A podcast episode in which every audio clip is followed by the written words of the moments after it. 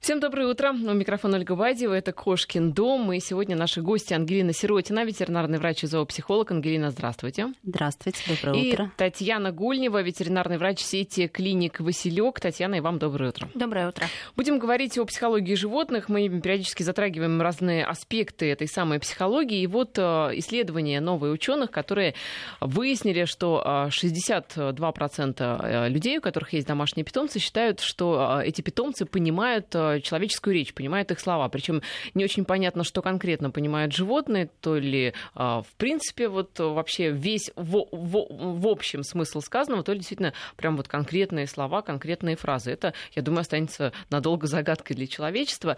А, Все это выяснилось после довольно-таки продолжительных опытов и над собаками, и над обезьянами, и над дельфинами. Более того, даже домашние кошки, как говорят специалисты, они прекрасно понимают, о чем с ними говорит, например, тренер.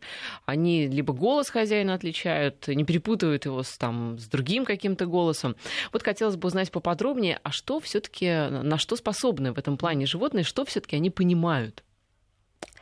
Ну, наверное, проще сказать, что животные абсолютно все понимают человека.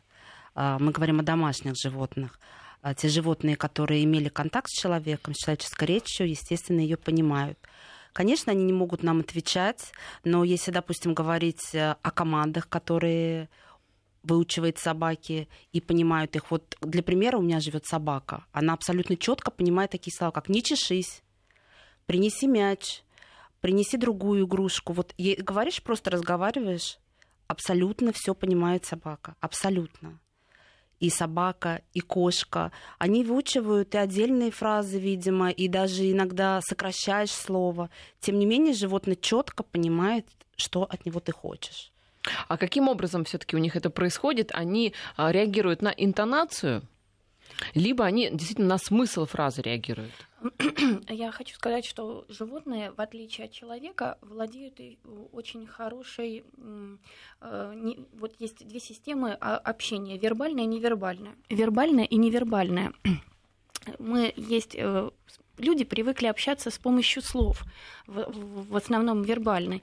А есть еще ведь дополнительные жесты, мимика, какие-то вот, э, вот микроскопические э, движения, изменение позы тела в пространстве, и в результате чего э, тоже животное понимает, э, что хочет хозяин сказать, даже без слов. Дело в том, что э, человеку гораздо проще общаться с помощью слов, с помощью речи, и мы почти потеряли вот эту вот э, способность общаться невербально. А животные в силу своей особенности своего организма, что они не владеют речевым аппаратом вот в том мере, как человек, они вот очень наблюдательны, и наблюдая за этим, то есть он знает, что вот хозяин потянулся, потянулся, значит, скорее всего, он сейчас встанет и пойдет его кормить. И, э, и он уже вскакивает, и то есть он уже предугадал, то есть хозяин ему слова еще не сказал, он уже понял, что он собирается сделать. То же самое, э, допустим, хозяин повернул голову, посмотрел на поводок, и собака уже понимает без слов, что вот сейчас мы пойдем гулять. Это вот об этом и поэтому мы и говорим о том, что собаки, они и кошки, извините, и кошки тоже, они понимают э, человека даже без слов. Не обязательно слова как дополнение к тому, что они э, нас понимают. Это только одна из вершины айсберга. В основном они считывают нас по именно вот эм, невербальным признакам, вот именно положение тела, жесты, мимика. Даже вот э, уже доказано, что человек в определенные там моменты выделяет, э, ну, меняется запах человека, вот, и поэтому собаки, кошки чувствуют это и угадывают э, и понимают, э, что хочет сделать человек. Да, вот я, кстати, тоже хотела об этом сказать, что очень много у животных играет запах. То есть, если мы начинаем нервничать или наоборот радоваться, животное считывает это именно по запаху. У нас выделяется, допустим, гормон какой-то, а, соответствующий данному настроению, и животное, считывая это, уже ведет себя соответственно положению. Уважаемые друзья, если а, вы не можете разгадать, о чем же вам хотят э, сказать ваши домашние питомцы, либо если вы им что-то хотите сказать, они упорно не понимают, то а, милости просим, пишите свои там истории, свои вопросы. Наши координаты прежние, 5533 это номер для смс-сообщений, слово «Вести» в начале не забывайте. И наш WhatsApp а, плюс 7 903 170 63 63. Там также можете свои комментарии оставлять. Что касается невербального общения, то на самом деле люди люди ведь тоже очень часто общаются невербально, потому что фраза, например, «ты мой хороший», она может быть сказана с любой интонацией, саркастической, с злобной, и вне зависимости от смысла фразы мы все равно а, уловим именно интонацию, там, взгляд, возможно, да, человека. Так что мы, в общем, недалеко ушли от собак и кошек. Нет, на самом деле все таки а, они больше, они тоньше это чувствуют, потому что мы все таки ориентируемся на интонацию и слова, и текст, а они прямо вот наблюдают э, человека человек, даже вот положение тела в пространстве, напряженность позы. Мы, э, ну, когда в целом мы уже меньше, мы потеряли частично эту способность, вот, а у животных она сохранена, потому что это все таки на уровне их инстинктов и на уровне их... Э, эм, иначе бы они не выжили бы в природе без этого. Вот. Поэтому у них это, конечно, безусловно, у нас это тоже есть, и у женщин это развито больше, это называют интуицией, хотя на самом деле это способность мгновенно считывать вот это вот и оценивать ну, человека и окружающую среду именно вот по вот этим вот признакам невербальным, то есть вот Значит ли это, что животное нельзя обмануть? Ведь э, история о том, что, например, приходит кто-то в гости, а кошка к нему, допустим, не идет. Ну, кошка вроде бы доброжелательная, ко всем идет, а к человеку не идет, какому-то, да, какому-то гостю, по каким-то причинам совершенно непонятным. А кому-то наоборот, кого-то там кошки очень любят. Здесь даже не отношения. Иногда, вы знаете, многие люди так говорят. Я кошек вообще терпеть не могу, но они все ко мне липнут. Угу. Здесь немножко другое. Здесь э, взаимосвязь как раз не любовь, не любовь, а человек негативный, кошек это очень привлекает. То есть идет, да-да-да, кошки забирают негативную энергию, для них она является благотворной и трансформируют ее. То есть для них совершенно э, не является ничем пагубным, они могут сидеть на телевизоре, они могут сидеть, сидеть на стиральной машине, то есть то, что для нас будет негативным, для кошек очень даже ничего. И все вот эти вот электромагнитные излучения, которые вовсе нам не полезны, для кошек они являются подпиткой своего рода. А что значит человек негативный? Ну, какие эмоции, а, какие чувства, может быть, кошка там забирает, ну, трансформирует? Не в том плане, что негативный, многие подумают, что это совсем там какой-то злобный человек. Просто мы все состоим из энергии, и есть преобладание разных видов энергии, которые кошки считывают очень хорошо. И то есть происходит такой энергообмен, человек вот именно поэтому недопонимает, в чем дело, почему он кошек не любит, а они к нему тянутся. А бывает наоборот – человек любит кошек, а они к нему не идут, или кошки у него не живут. То есть совершенно разные варианты. Но еще бывает, конечно, что человек изначально настроен негативно, допустим, он боится, что у него там аллергия возникнет, или что кошка его поцарапает. Таких, конечно, людей кошки тоже избегают. То есть они чувствуют это, и просто стараются отстраниться. Но вы меня, конечно, сейчас удивили, потому что я-то думала всегда, что кошки идут к хорошим людям, а оказывается, нет, что нет, они идут к плохим людям. Они идут к разным людям, но и к таким тоже. То есть у таких людей кошки находят своего рода подпитку.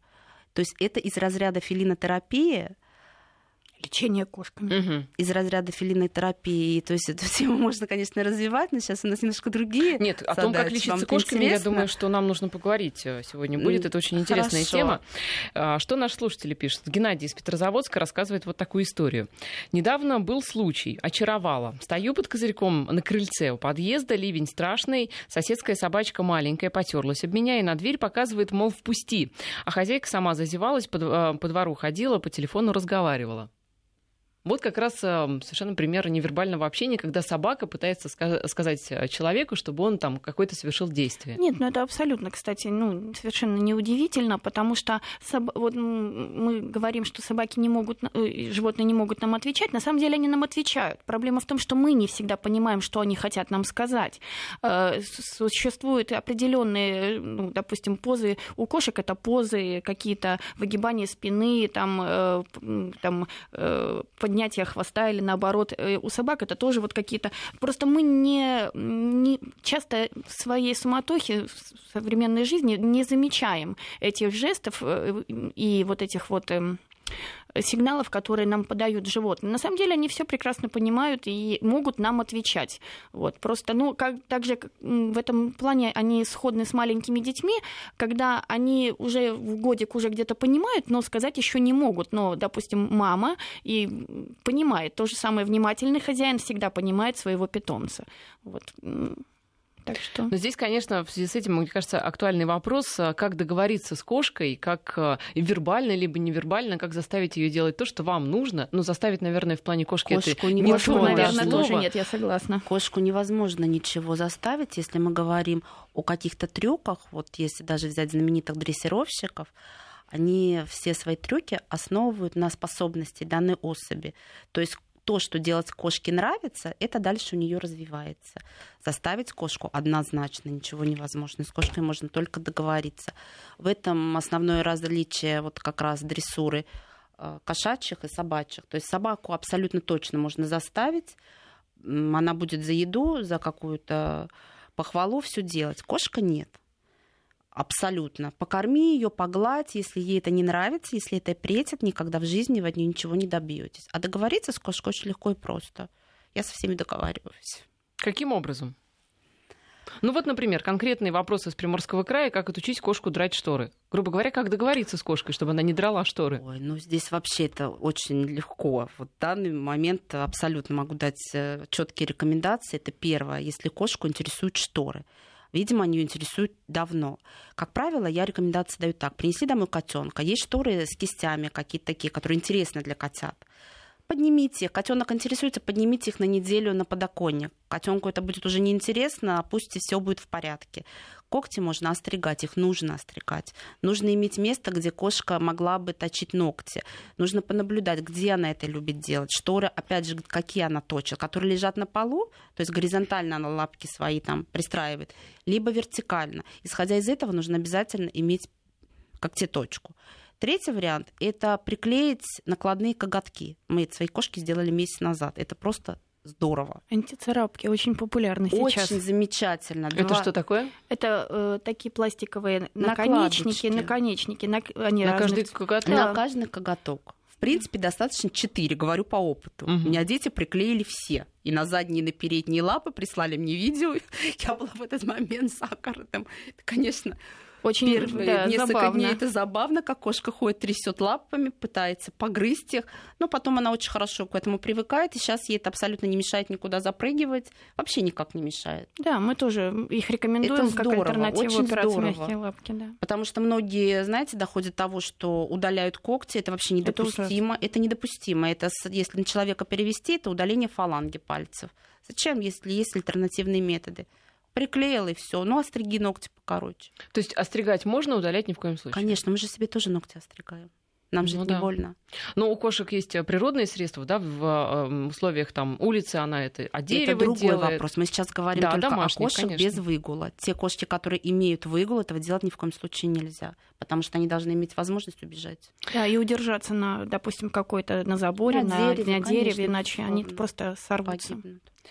Подскажите, что хочет кот? Перестал ходить в лоток, а стал делать это рядом. Дома два кота дружат.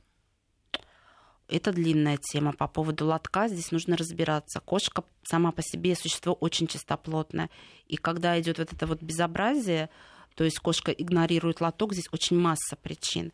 Во-первых, нужно все-таки обратиться к ветеринару, сдать мочу, потому что могут быть чисто физического характера проблемы. Проявление Если... цистита. Да, как вариант. да, как вариант проявления цистита или начала мочекаменной болезни. болезни. То есть в первую очередь мы должны исключить какие-то физические проблемы.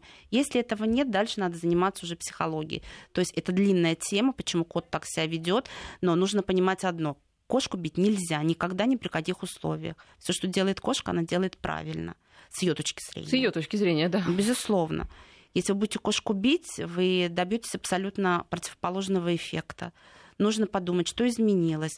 Возможно, кот доминирует. Возможно, этот кот, который ходит мимо, он кастрат, тот кот нет кастрат. Он его э, атакует, он его дискриминирует.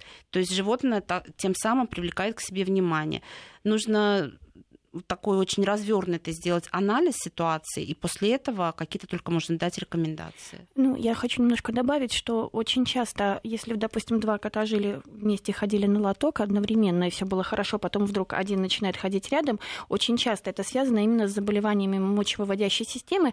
Животному больно становится э, мочиться, и он ассоциирует боль с лотком. И угу. он думает так, ну, попробую я пописать в другом месте, может быть, не будет здесь больно. И вот тогда они тогда начинают ну, вот, э, оставлять лужицы в неположенных местах, потому что у них лоток уже ассоциируется с болью. Вот. И в этом случае да, достаточно часто физические проблемы проверять конечно. именно на, ну, на здоровье. Сдать, сдать да. мочу на анализ. Анализы это самое, самое элементарное. элементарное да. Ну, в общем, а, здесь действительно куча причин, может быть, но начинать э, советуете вы все-таки с ветеринара, да, не с... С физической, да. конечно, угу. потому что можно биться, биться с этим, что-то там придумывать, а в итоге, в итоге самая банальная проблема на физическом уровне. Еще нам пишут слушатели, э, все понимает, кошка знает, что завтра придет цирюльник, колтуны на штанишках выстригать, знает, что уже тело затекло и пора слазить, и недвузначно показывает, что хочу на антресоль, уморили вы меня.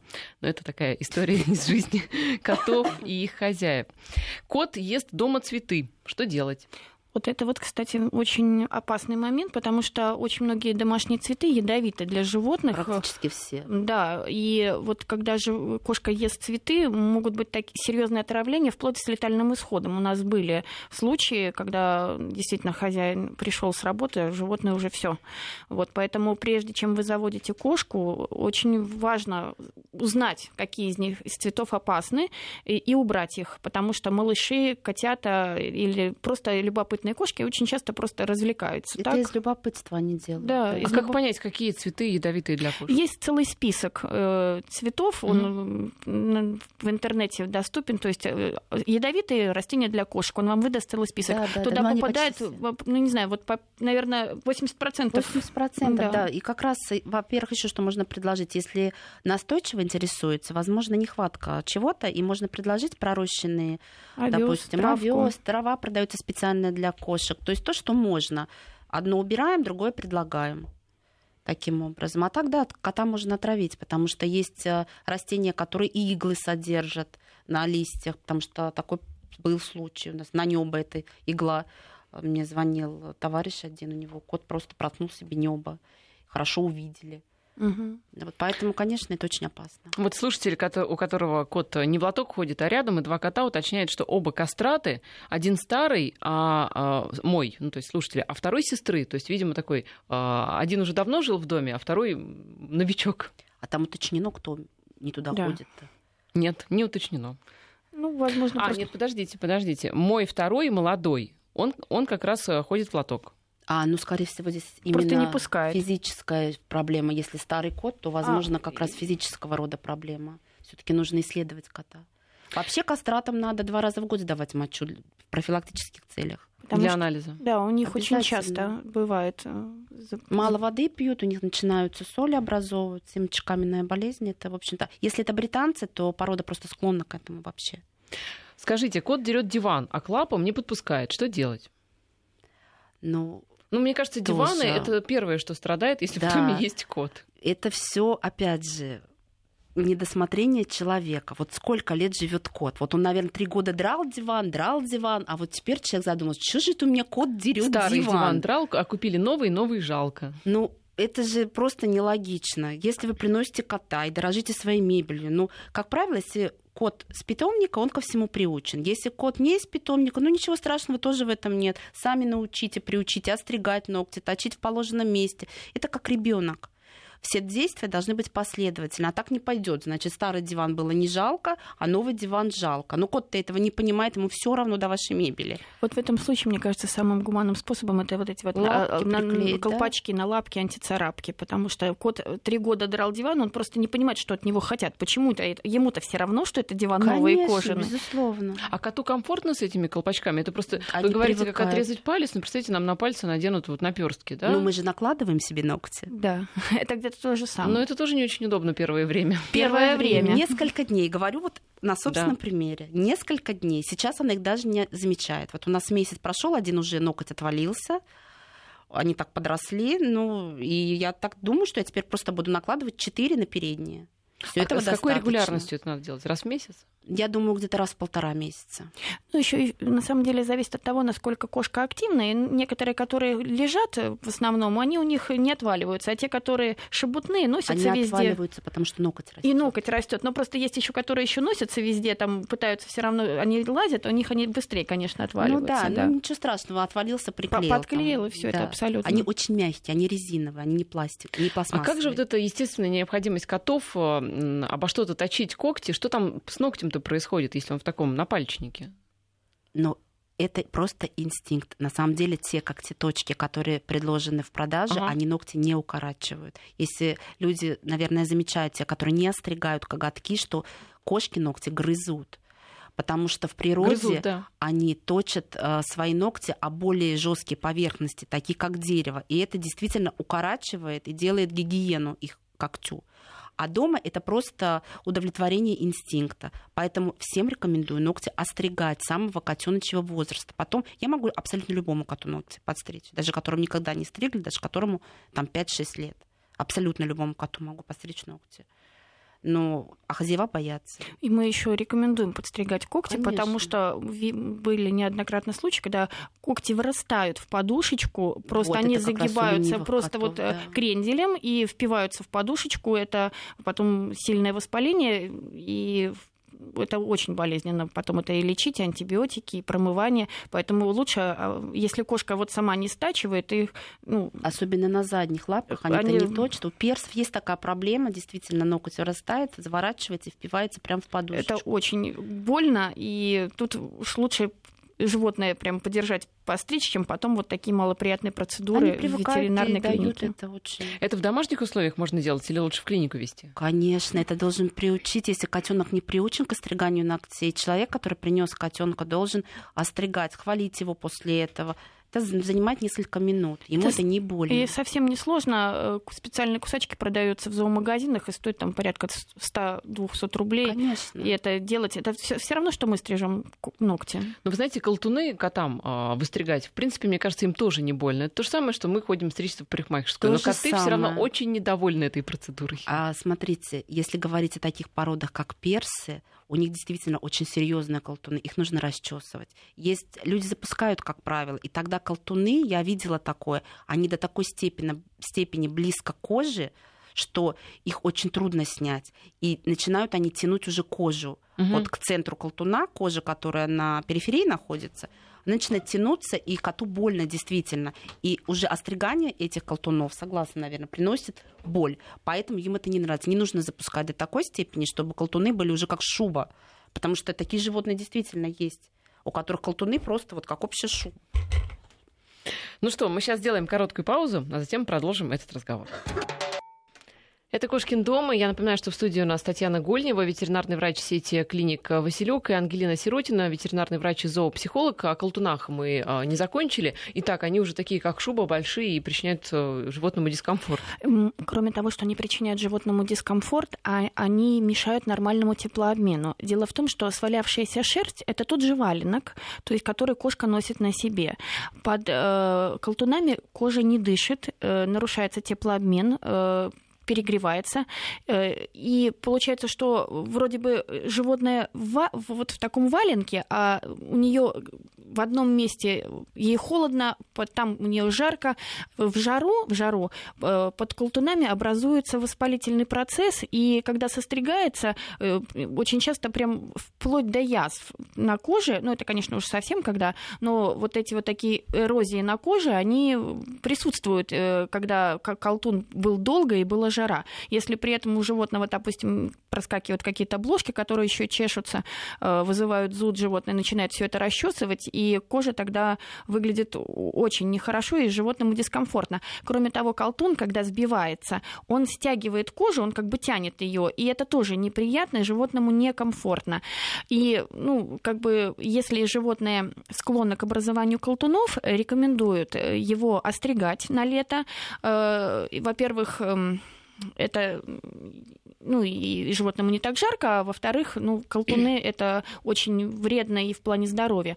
Э, ну и как бы использовать хорошие шампуни с кондиционерами для длинношерстных кошек, они сейчас в большом ассортименте, чтобы не скатывалось, и есть э, э, спреи распутывающие колтуны, это все доступно сейчас, и не допускать этого. Просто есть породы кошек, которые склонны к образованию колтунов. Например? Вот. Ну, персы, экзоты, вот, ну, вот Сибирь Сибирские коты тоже, да. У них эм, шерсть тонкая, с густым подшерстком и очень легко скатывается. Особенно если кошечка немножечко ленивая и недостаточно сама себя вылизывает. Вот. Да, никогда недостаточно уход, конечно. Да. Вот Человек или... должен помочь. Просто гигиенические стрижки делают. Вот, ну а поскольку стричься, э, кошку постричь проще, чем ее ежедневно чесать. Это вот как из опыта. Многие кошки не терпят вычесывания. К этому лучше приучать с самого детства, потому что потом она будет это воспринимать очень, ну как бы... Если с детства приучать приучать им это нравится. Моим кошкам очень нравится, когда их и чешут, и когда ногти стригут,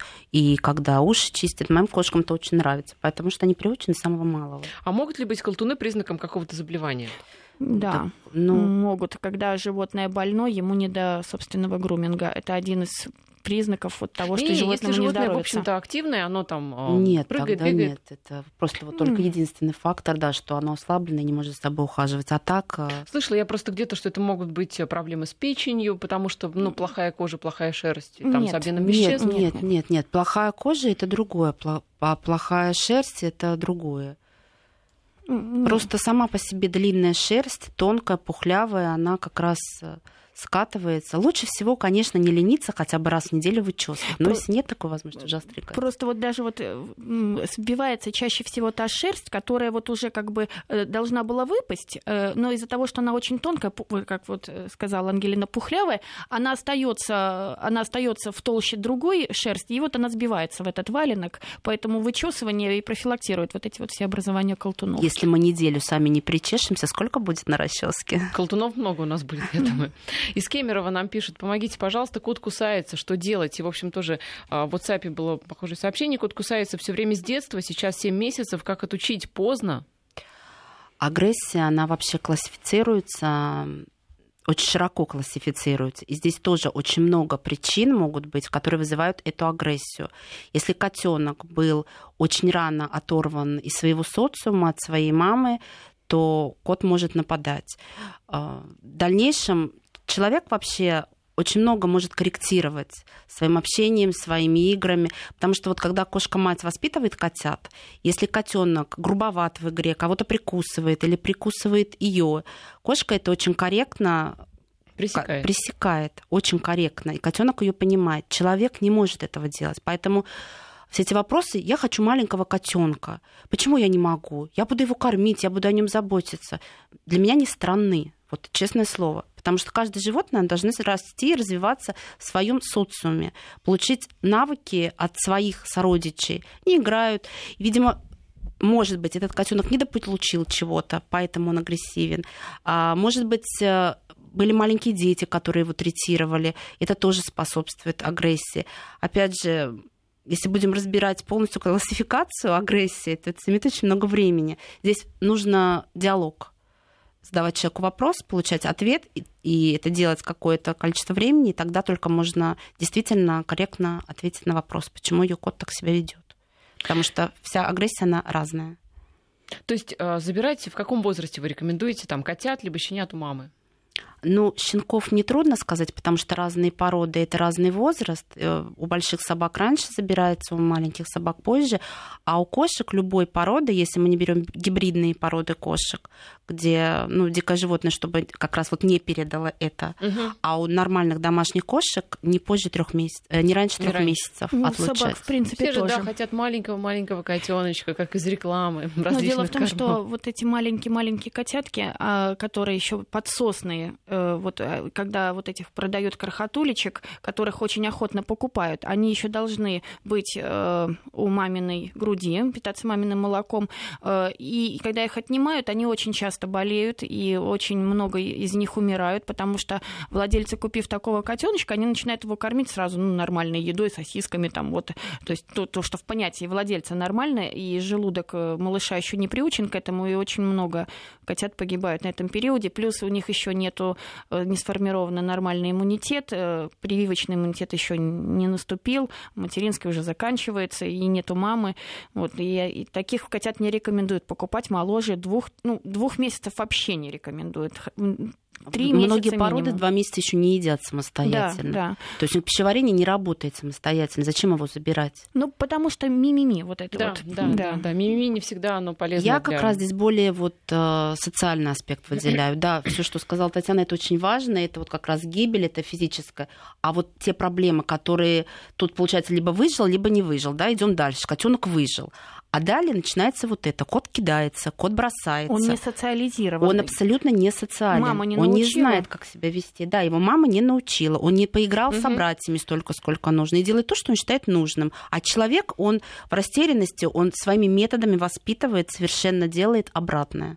Нужному. Можно ли подкорректировать поведение найденной собаки истерика на домофонный звонок? Это вот как раз история, когда э, не от мамы рано забрали, а забрали с улицы, и когда определенные стереотипы поведения у животного. Дело в том, что собаки э, существа ну, высокоорганизованные и с очень развитым интеллектом. На самом деле э, собаки э, ну, собака тоже это, она должна быть социализирована. Все собаки найденыши, они, как правило, имеют некоторые проблемы э, в общении с человеком, потому что э, они как Маугли, как э, своеобразные. То есть они могут быть бесконечно умны, но они просто не, не развиты, немножко не, не развиты в этом плане. И переучить найденную собаку, взрослую собаку, э, бывает достаточно сложно. Ну, возможно. Воз, да, но э, это любовью, лаской, э, какими-то методами дрессировки особыми. Э, на самом деле, если собака боится чего-то, это не обязательно, что она бы не боялась этого домофонного звонка, например, э, если бы она была взята щенком. Возможно, после этого домофонного звонка она была выброшена на улицу, ну, может быть, Здесь она какой-то рефлекс, да, закрепился, очень четко вот. закрепился рефлекс с чем-то. Вот, ну, скорее всего, э, ну, возможно, но это придется постараться. Вот. Но если собака изначально жила на улице, и у нее, возможно, этот домофонный звонок ассоциируется с каким-то очень неприятным звуком, ну, после которого э, следовало там, ну, не знаю, там какое-то неприятное Приход, воздействие. Приходил какой-то неприятный человек, Может допустим. быть, да. Нужно да. привлечь просто кинолога опытного, а, который поработает, и все будет хорошо. Просто однозначно, если человек взял и хочет э, животному помочь, у него это получится абсолютно точно. А самостоятельно как-то можно с этим справиться? Это достаточно такая проблема, что ну хотя бы несколько раз пригласить именно кинолога, который работает э, именно с психологией работает, хотя бы, может быть, рекомендации спросить практикующего именно вот на данной проблеме на страхах собак, не социально. То есть это вот у меня сейчас такой пример пришел в голове про обезьян.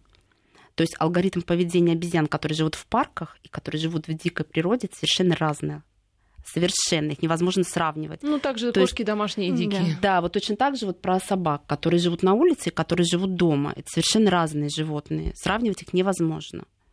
Я напоминаю, что в студии у нас Ангелина Сиротина, ветеринарный врач-зоопсихолог, и Татьяна Гольнева, ветеринарный врач сети э, клиник Василек. Э, по поводу кошки тоже вопрос по поводу ее поведения. Озвучу его уже после короткой паузы. Я напомню еще раз наши координаты. WhatsApp э, плюс 7 903 170 63 63, смс-портал 5533.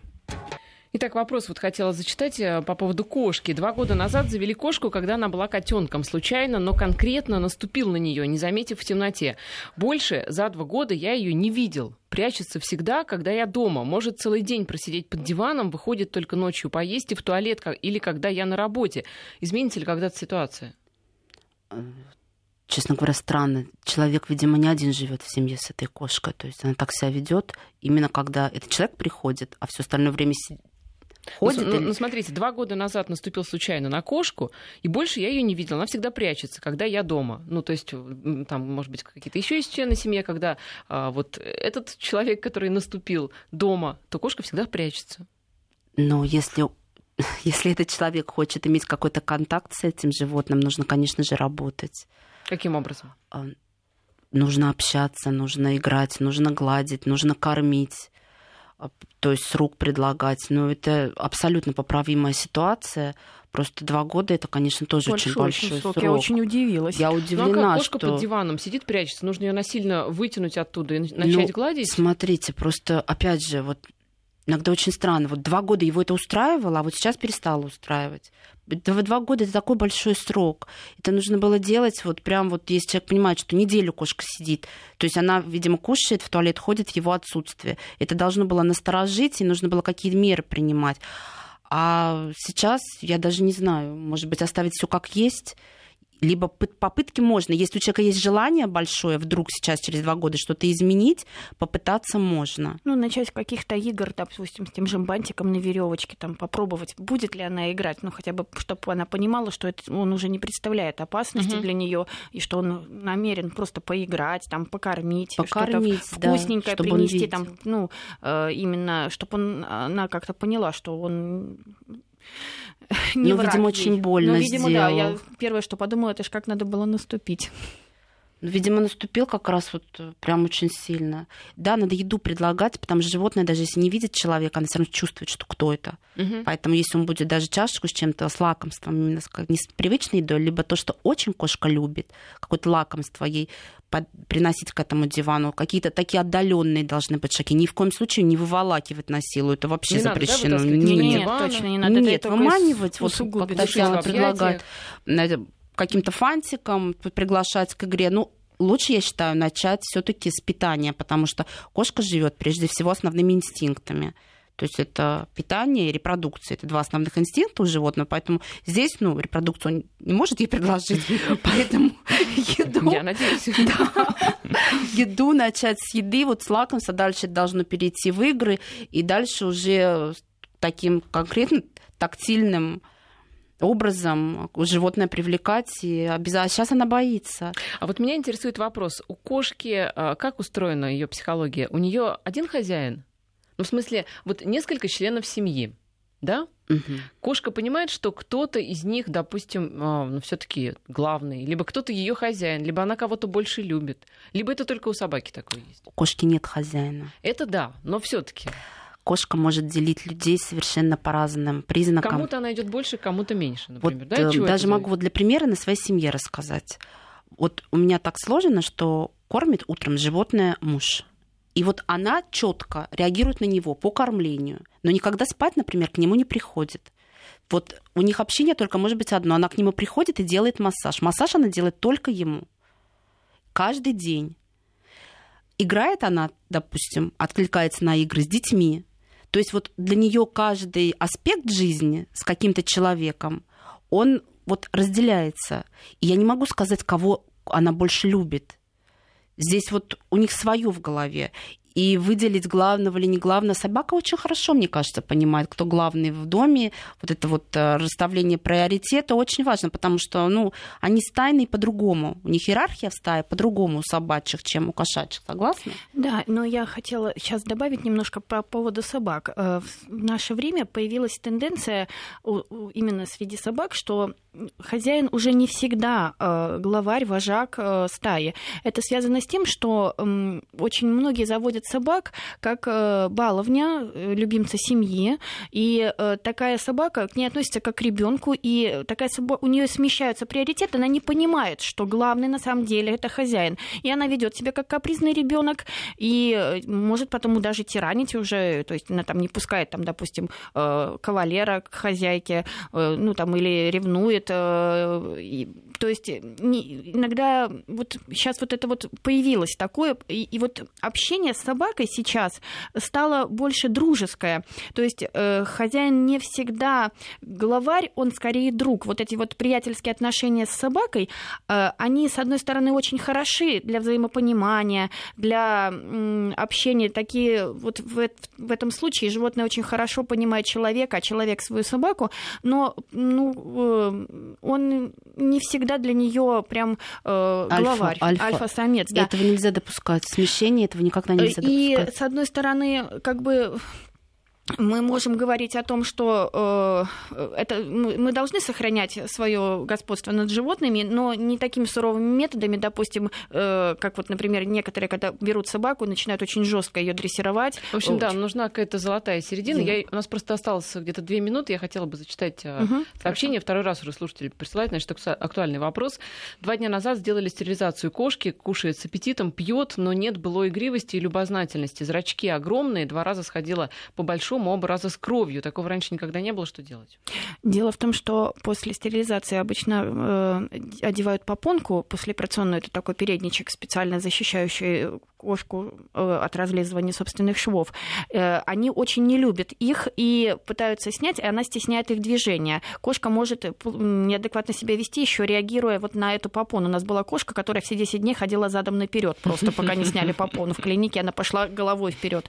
Вот. Э, то, что она сходила с калом с кровью, это не очень хорошо, э, и даже ну, надо понаблюдать, понаблюдать и все-таки обратиться к врачу, потому что это не совсем правильно. Просто после стерилизации э, все равно животному испытывает болевые ощущения, и какая-то э, нет былой активности связана с тем, что животному может быть просто больно. А человек после операции как себя ну, чувствует? Ну да, тоже не очень. Кот вылизывает хозяина, что это значит? О, это очень хорошо. Это очень хорошо, что кот вылизывает хозяина. Этим не собака ведь, вроде, а кот. Ой, коты лижут абсолютно что все. Это, значит? это демонстрирует прям вот свое такое расположение он ухаживает, он, это материнский инстинкт, даже если это котенок, он ухаживает, этим он прям супер чувство проявляет. Иногда бывает кошка, когда тебя лижет, у нее аж слюни текут от удовольствия, то есть она в такой враж входит. Неважно, кот или кошка, да? Это не важно кто. Кстати, самцы коты очень прекрасно заботятся о потомстве, очень прекрасно. Они наряду с кошками ухаживают за детенышами, их вылизывают. А если в носик а, лижет хозяина? Ну, это, это лицо, неважно куда, да? Да, неважно. А, лицо это, ну, самое, что ни на есть такое место нежное, конечно, это супер проявление чувств. В общем, желаем, чтобы все ваши животные вас любили. Безусловно. А, да, да, и проявляли эту любовь. Также вы относитесь к ним с любовью и э, заботой и терпением. Сегодня в студии у нас, я напоминаю, была Татьяна Гольнева, ветеринарный врач сети клиник Василек, и Ангелина Сиротина, ветеринарный врач и зоопсихолог. Спасибо за разговор. Спасибо. Спасибо.